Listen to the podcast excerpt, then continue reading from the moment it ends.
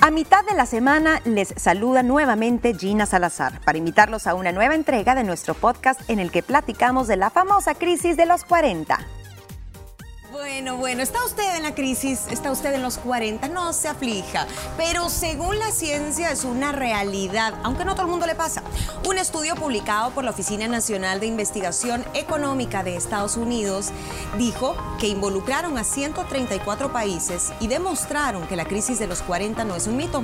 Muestran que el pico de infelicidad en nuestras vidas se produce en promedio a los 47 años. También revelaron que estos niveles de felicidad alcanzan su punto más bajo a los 47,2 años en los países más desarrollados y un poco después, 48 años, en los países en vías de desarrollo. Pero ¿cuáles son las razones? ¿Qué nos vuelve vulnerables? Esos factores físicos, sociales, mentales que se involucran. De eso hablaremos a continuación, niñas. Aquí no hay crisis. Aquí, hay pura juventud. Aquí nunca hubo crisis.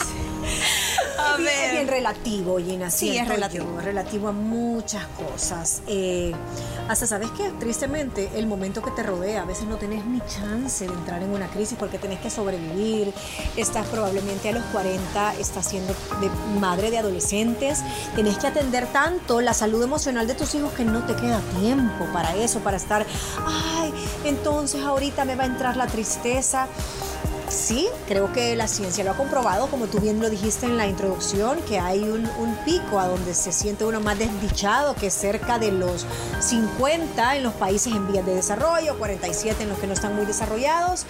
Eh, no es que esté desacreditando el estudio, pero tampoco es tan, tan plano, tan parejo. Y yo me atrevería a afirmar, y no sé si ustedes están de acuerdo, en, en tu caso, Ana Pao, creo que una crisis de edad te puede dar a cualquier edad.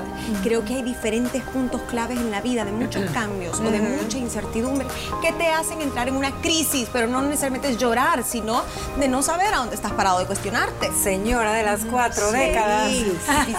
Mira, eh, qué buen tema, la verdad, porque, y cuéntenos, ¿usted qué opina? ¿Le ha entrado crisis a los 40 o a los 30 o a los 20? ¿O se la ha vivido en crisis desde hace 10 Toda la años? vida en crisis. Sí, cada No, década. Cada década. Mira, crisis. yo creo que tiene mucho que ver el momento de tu vida en la que estás. Ya sean 40, ya sean en los 35, a la mitad, no sé, 45. Llegan momentos en la vida en que tú te replanteas, porque a todos nos pasa, es una crisis existencial. Tengo 35, te voy a decir.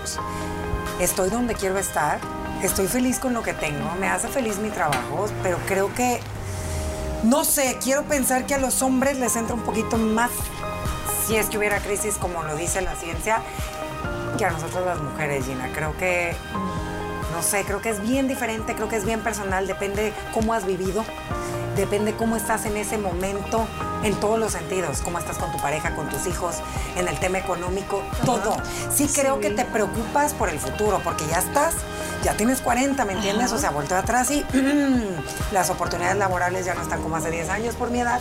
Tristemente, volteo para el futuro y digo, hey, si tengo lo que quiero tener para mi vejez, creo que por ahí me entraría más. Yo creo que es más un momento de rendición de Sí. cuentas a una sociedad Sí. a donde tú decís, ay, Dios mío, y no he hecho esto, y no- pero no porque tú te lo preguntes, sino que porque la sociedad de rendimiento te ha impuesto esa tabla que a los 40 tenés que tener eso, ten- y si no lo haces, entonces te empezás a sentir mal contigo mismo. Y porque a los 40 te ponen un número, también creo yo que, que más en las mujeres, no en los hombres, porque un hombre dicen que, que está como el vino, ¿verdad? Eso es bien relativo. Ajá. Y creo que con las mujeres son un poco más, Más entonces obviamente pues con todo este bombardeo que tenemos digital y de comparaciones, ¿verdad? Eh, que te presentan, que se te quedan en el subconsciente, pues a veces dices, hey, como que se me está yendo el tren, ¿me entiendes? O sea, ya los 40 ya no alcanzo, ya no estoy igual que antes, entonces creo que hay muchos factores que... Y esos son excelentes ejemplos de lo que puede parecer o, o cómo se ve una crisis. Pero hay muchos mitos, como bien decía Mónica. Primero no tiene que ser a los 40, puede ser después. Hay gente que eh, esta crisis o este bajón de ánimos o esta incertidumbre o esta apatía le puede venir porque justamente coincidió con una menopausia, con una andropausia, con esos cambios hormonales que tienen pues sus efectos en nuestro estado de ánimo. A veces hay depresiones, niñas, por eventos de la vida por pérdidas, por preocupaciones o porque simplemente químicamente tu cerebro cambió y eso también te puede llevar a una crisis. Pero son mitos que siempre es a los 40, que solo a los hombres les da o que todos son infieles cuando les entra esa vanidad, porque ni siquiera necesariamente se manifiesta así. No es cierto que usted es débil de si le pasa y tampoco es algo que ocurra en ciertas culturas y en otras no. Es, hay muchos factores. Ustedes mencionaban el factor social, las expectativas, y justamente este estudio decía, y lo definía, porque usted dice, bueno, ¿y entonces qué es? ¿Qué es? ¿Es llorar? ¿Es, es portarse como un jovencito? Esos son síntomas. Pero es cuando una persona se cuestiona y ve hacia atrás y ve para adelante y dice, lo que he hecho está bien, era lo que quería, soy feliz, no soy feliz, son preguntas existenciales. Estoy con la persona que quiero, a dónde estoy en esta relación, me siento estancado, hay rutina en mi vida, etcétera, etcétera, etcétera. Y dicen que la principal causa es las expectativas de la sociedad Exacto. de que tenemos que ser eternos jóvenes, exitosos, millonarios, a cierta edad independientes. Entonces tú te comparas y ahí es cuando te da esa crisis. Sí, Claro. Tiene toda la lógica, tiene Todo. toda la lógica y vas y, y de dónde parte de siempre una sociedad demandante, de una sociedad que tiene eh, que a veces no puede pensar fuera de la caja y aceptar muchos parámetros que no lo dice la misma sociedad, lo dice la ciencia, que han cambiado, imagínense el tema de la maternidad. Ahora, y creo que la nota de introducción de Vero lo dijo, que las mujeres de antes, de, de hace 40 años, eh, no es lo mismo tener 40 ahorita que los 40 de, que fueron de mi mamá, por Claro, ejemplo. exacto. Y no hablo en un tema de moda, de que si te puedes poner minifalda o que si estás tonificada y te puedes poner con un abdomen plano un bikini. Estoy hablando de tu rejuvenecimiento celular, de ese estímulo cerebral, de las oportunidades de trabajo, del tema células madre, de la maternidad se ha alargado. ¿Por qué? Porque la línea de vida también se ha alargado y por lo tanto la juventud te dura, digamos, entre comillas, un poquito más. Entonces la gente se ha quedado con eso. Ah, los 40, los- eso era, por Dios, eso, eso, eso era, una mujer vieja a los 40 era en los años 30. Claro. Ahora es, No. o sea, una mujer de 40 años está apenas empezando a ver si tiene un hijo. Y sabes que también hemos tocado este tema bien importante que, pues yo no sé, pero se van a reír, estoy segura, porque lo mencionamos. Ajá. Y el que diga que no en casa está mintiendo. Ah, no, es que después de los 40 todo te empieza a doler. De todo te empiezas a enfermar. De todo. Entonces también te, te- ¿me entiendes? Te empiezas a predisponer con ese como shot chip. de información que estás constantemente escuchando y creo que eso también no te ayuda, porque no quiere decir que porque a una le vaya mal en la feria, a todas las demás nos tiene que ir igual. Creo que nosotros somos el resultado de, de cómo nos hemos alimentado tanto física como emocionalmente, ellas. Y sí creo que a los 40 años o a los casi llegando 40 o a lo mejor a los 45, todos llegamos a replantearnos y a preguntarnos, ok, volteo atrás, ¿qué he hecho? ¿Qué puedo hacer ahorita? Porque ya no estoy como antes y no voy a estar. Entonces sí creo que a lo mejor, y el plan de vida, a lo mejor estás un poquito más madura y con temores por lo que viene, obviamente, por, porque los años pasan y no regresan. Pero no es crisis. Pero eso. no es crisis, Ajá, ¿me entiendes? ajá. Sino decir, hey, bueno, me gustaría hacer esto, Ajá. pero no me arrepiento de lo que hice. Y, sa- y sabes que lo que tú siempre has dicho es el resultado de las cinco personas que te rodean. Sí. Si vos estás rodeada con amigas que son menopáusicas y que solo andan hablando de los calores y que solo andan hablando de que le dio la reuma y que entonces las caderas y que estoy tullida, vas a terminar igual. O sea, tenés que rodearte de colágeno, de gente joven, de gente positiva. Si todo está en lo que declaras en tu boca, si lo declaras en tu boca, eh, lo materializás, lo bueno y lo malo. Entonces, claro, si, si tenés una cuestión de una artritis reumatoide o algo así, o tenés un problema de los cartílagos, algo bien obvio, ni modo, ¿verdad? pero empezás a oír a una amiga mal y de qué empezás a hablar. Ay, a mí también, fíjate, me está doliendo los dedos cuando me le... Sí. No, no, no, no, yo esa gente yo la alejo, yo la alejo, la gente que amanece tullida. Y justamente es contagioso. Es como lo hemos hablado aquí. Miren, eh, los medios muchas veces te dicen que belleza, dinero igual éxito, juventud igual éxito, si a cierta edad ya no te van a contratar. Entonces, Sí. estas expectativas que tienen, nosotros las vamos internalizando y a la hora de llegar a la mitad más o menos de nuestra edad, venimos a decir, uy, no he cumplido con esto, no he cumplido con esto, entonces, ¿qué pasa? Soy un fracaso, soy un desastre. Y empieza este diálogo interno negativo. También se sabe que otro de los factores es inseguridades, el autoestima de esta persona, cómo está, está pasando por un mal momento, temas de personalidad, de genética también influyen y el aislamiento. Mucha gente se aísla cerca de esta edad por lo que sea. Entonces, al perder estas conexiones emocionales tan importantes, también puede verse un poco deprimido y por ende entrar en una crisis. Pero coincidimos las tres y dicen los, los especialistas que es un punto de reflexión, inflexión, tal vez no llamarlo crisis, sino de cuestionamiento y que es válido cambiar de camino o redireccionar ese timón para hacer lo que querías hacer y que a lo mejor no has hecho. Para terminar esta primera parte, niña, aquí sí hay algo que hay, vamos a decir, eh, chicas, hay comportamientos que pueden ser alarmas. Hay síntomas físicos, ya los hablamos, hormonales, andropausia, menopausia, temas biológicos, ni modo, vamos perdiendo capacidades, menos concentración, somos menos rápidos, menos flexibles, etcétera.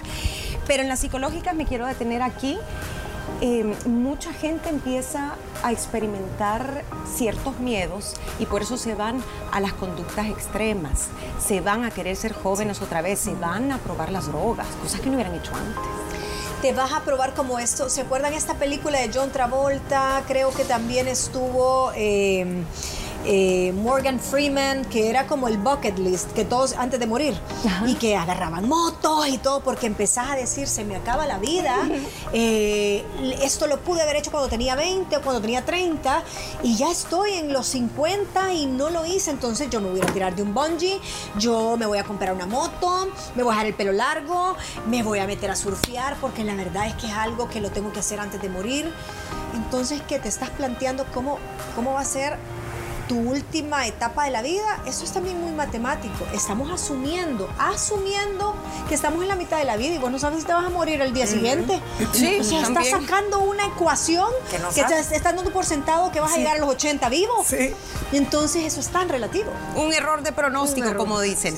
Voy a regresar contigo, Napago, para terminar este, este punto de las manifestaciones, porque también hay físicas, aunque si usted quiera decir que no, las cosas se van cayendo, pero no desde los 40, desde los 30. Desde que nace, vamos como Benjamin Button, pero al revés, tristemente.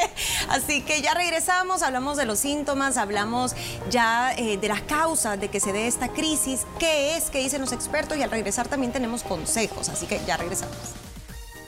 Enseguida volvemos con más del podcast de la Mesa de las Mujeres Libres.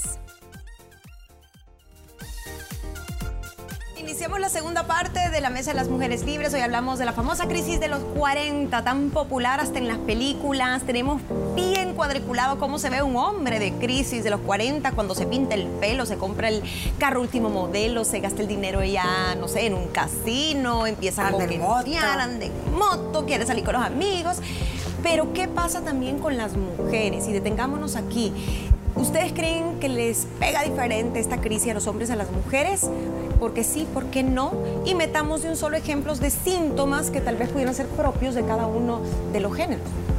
Mira, yo creo que a las mujeres sí les ha de pegar igual que a los hombres en el tema, a nosotras las mujeres en el tema físico, que obviamente empiezas a cuidar más de tu persona, pues porque sabes que los años ya no pasan factura. Estaba por allí eh, escuchando una plática y dicen que a veces como que son más intensas en el tema de algún tipo de deporte, ok, que si voy a practicar, siempre me encantó la bici. Ah, no, pues ahora voy a hacer Tengo que ganar. a domingo y voy a entrenar tres horas diarias, ¿sabes? Como que... Se clavan. Se clavan un poquito más en eso. ¿Podría ser un ejemplo? Sí, yo, creo que en lo físico ganamos nosotros en el sentido de que estamos más pendientes, pero porque la sociedad nos exige, ay, se dejó las canas, que descuidada. Pero yo creo que también la, la caída de estrógenos en la mujer, eh, la pérdida de colágeno, sí hace efectos más notorios en tu rostro, en tu cuerpo, la flacidez, que en un hombre. Acordémonos que el tema hormonal, estamos con cargas diferentes, eh, entonces por ahí sí creo que a la mujer físicamente le pega mucho más, pero ahí es donde tal vez ves a una mujer bien clavada en volverse vegetariana, en hacer yoga, en no disfrazarse de joven, pero sí volver su atuendo más juvenil. Eh, el maquillaje lo haces diferente porque te sentís que ya no te puedes poner, por ejemplo, los colores brillosos en los párpados, que ya tal vez no están tan pegaditos a la órbita del ojo, vas cambiando ciertas cosas porque tenés que ir aceptando, que tenés que ir modificando, pero una aceptación con felicidad, con júbilo, o sea, la felicidad está en el camino. Y creo que ahí es la diferencia, cómo tomas ese camino. y aquí pueden estar las dos vertientes. El ejemplo que da Moni, Gina, de, de, una mujer que quiere cambiar de manera íntegra todo, pero por el camino correcto, pero también están otras mujeres eh, y no se juzgan y no se critican porque detrás de cada persona hay una historia que contar, se va por un ladito más de pachanguita, de fiestas, me busco, eh, me voy a ir con las amigas de mi hija que están un poquito más a ver qué puedo ver que está la moda, su vestimenta empieza a ser un poco menos conservador, un poco más sexy, para su edad empiezan a cambiar de amistades, empiezan a, no sé, creo que puede haber dos, ¿verdad? Dos. Dos tipos. Dos tipos. Y cuidado con los extremos, yo creo que ahí sí es bien fácil identificar cuando hay un problema de negación, creo yo, que buscas estas cosas que a veces pueden ser peligrosas, como un escape a aceptar el momento en el que estás y a no querer enfrentar esas tal vez carencias o preocupaciones. Ok, hombres. Se dice que los hombres, si bien si les preocupa, porque no vamos a decir que ellos no se preocupan por cómo se ven, por su apariencia, el tema, niñas, del estatus económico, del perder un puesto de trabajo, de tener que jubilarse, yo sí creo que por lo que se espera de un hombre en estas latitudes, de ser el proveedor, de, tener pues una autonomía económica, sí tal vez es una preocupación más fuerte en ellos. Y justo y necesario, o sea, de verdad que, estamos en este sistema de patriarcado, a donde ellos llevan más esta carga sobre los hombros. Por eso es que también a los pobres les dan más infartos, eh, porque ser el proveedor y todo. Y creo que tanto mujeres como hombres tienen esa cruz de no estar ya para, para este puesto de trabajo. En una mujer es por el físico y en un hombre no es por un físico, pero sí automáticamente tenés a una generación que viene empujando y que intelectualmente ya puede ser suplantado. Aunque tú te veas muy bien, al hombre lo desechan por la parte de, no, es que ya está obsoleto, mira, si este empezó a trabajar desde los 18 años aquí en el banco y ya ha llegado, ya tiene 50 y pico, ya quitarlo. Hay un bicho de 30 que nos cobra la mitad y le da frescura al banco y a una mujer no. A una mujer es, ¿cómo va a ser ejecutiva de cuentas si ella tiene 45 años y lo quieren ejecutivas de veinteañeras? Eh, sí te quitan por el físico, al hombre por, por esto. Sí, mira, y creo que también los hombres la presión social que tienen, porque por el estatus, Gina, no, a los 40 ya tienes que tener casa, a los 40 tienes que tener consolidada tu familia, no te has casado, uy, olvídate, ya ni no, te vas a agarrar una de 20 que nada más, ¿me entiendes? Entonces creo que también a los hombres les pega mucho por ahí esa presión. ¿Cómo estás económicamente estable para el futuro de tus hijos, para aquellos que son padres de familia, que vienen el tema de estudios, de universidades, de gasto? Tienes un trabajo que te provee a esa edad empieza como esa presión, tengo que emprender, tengo que generar otro ingreso, porque mis hijos están creciendo. ¿Sabes? Esa mochila con piedras que traen los hombres cargando, creo que es una presión grande que una como mujer, sé que también muchas mujeres que son mamás solteras, eh, la tienen, ¿me entiendes? Y a veces las proyecciones y los cálculos no son tan a largo plazo. Te metes a tener hijos a los 41 y vas a estar bailando el vals de quinceañera con tu hija a los 56. Entonces, ¿qué pasa? De 15 años vas a estar graduándola del colegio cerca de los 60. Vas a tener que pagar universidades a la mitad de tus 60 años. ¿Qué tan productivo podés ser a esa edad? Y eso lo visualizás hasta que estás un año antes de que te diga papá en qué universidad me vas a meter. Entonces, en el momento, la emoción y qué bueno y qué chivo que se esperó y que fue mamá a los 41, 42, pero no tenías un plan de vida económico. Entonces, la angustia, empiezan las depresiones, empiezan las ansiedades, empieza aquella falta de satisfacción de pucha, tuve que vender esta propiedad para pagarle a mi hija a la universidad, que no sé cuánto, para pagarle la boda, para porque no te proyectaste. Claro.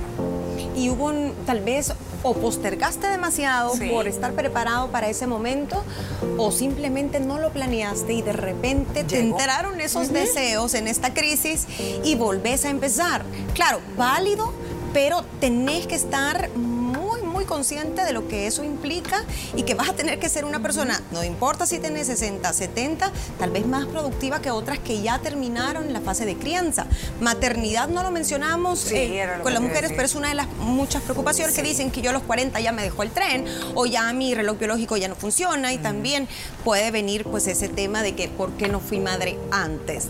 Punto número 5. Usted está en crisis y dice que yo, yo estoy súper identificada con lo que dicen, ya me voy a tener que jubilar o estoy sufriendo el nido vacío a mis 40 y pico, entonces me ha venido esa tristeza de que ya no me siento útil, me siento más vieja, esta canita por acá. O me separé y tengo 40 años, a esta edad. pandemia te era lo que te decía, a esta edad, yo cómo voy a encontrar una persona, si se van a fijar en las de 20, todo eso les pega mucho. Y en la crisis, yo creo que Mucho en la crisis, en la crisis sanitaria por el COVID, Ajá.